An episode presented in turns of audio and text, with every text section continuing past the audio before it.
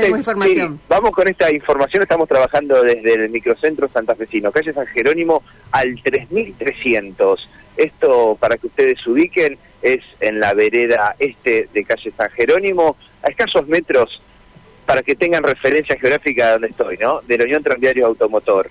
En este departamento es una vivienda con escalera hacia planta alta, donde está trabajando personal de la Agencia de Investigación Criminal en un procedimiento, esto no califica como allanamiento, es un procedimiento que están realizando porque aparentemente habrían dado, habrían logrado la detención de un hombre mayor de edad quien era buscado por la policía de Entre Ríos desde hace más de dos años y relacionado con, bueno, más de 12 hechos de estafas, todos cometidos en la vecina provincia. Lo cierto es que se está realizando en esta vivienda, que aparentemente también en las mismas habría algún tipo de oficina, repito, viviendas con planta baja y planta alta, en San Jerónimo al 3300, procedimiento de la Agencia de Investigación Criminal, están móviles de la policía, también autos de la agencia y personal en la puerta en este procedimiento que se realiza, repito, en el microcentro Santa Fe. Hay que decir, a ver, Mati, ubícame un poquito mejor, ¿a cuánto de Boulevard Galvez? ¿A 100 metros? Estamos, sí, estamos a 100,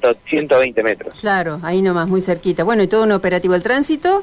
El tránsito, bueno, se circula con eh, normalidad, digo, están los móviles estacionados con baliza en la mano izquierda, así que bueno, un poco de precaución, pero se circula con normalidad. Bueno, eh, ¿te quedas allí para un poquito más de información?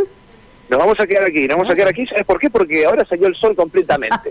Pero se despejó completamente el cielo. se despejó en su totalidad, bueno. En su totalidad, inclusive llovió agua que creo que califica en el militraje, en el milimetraje. Esto ya es lluvia lo que pasó. Eso lo tenemos que hablar o con Eugenia, que es nuestra meteoróloga circunstancial, o con Luis Santiago, que es el de cabecera.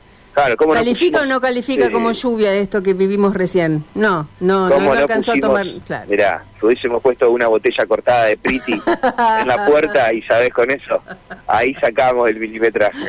¿Por qué de Priti?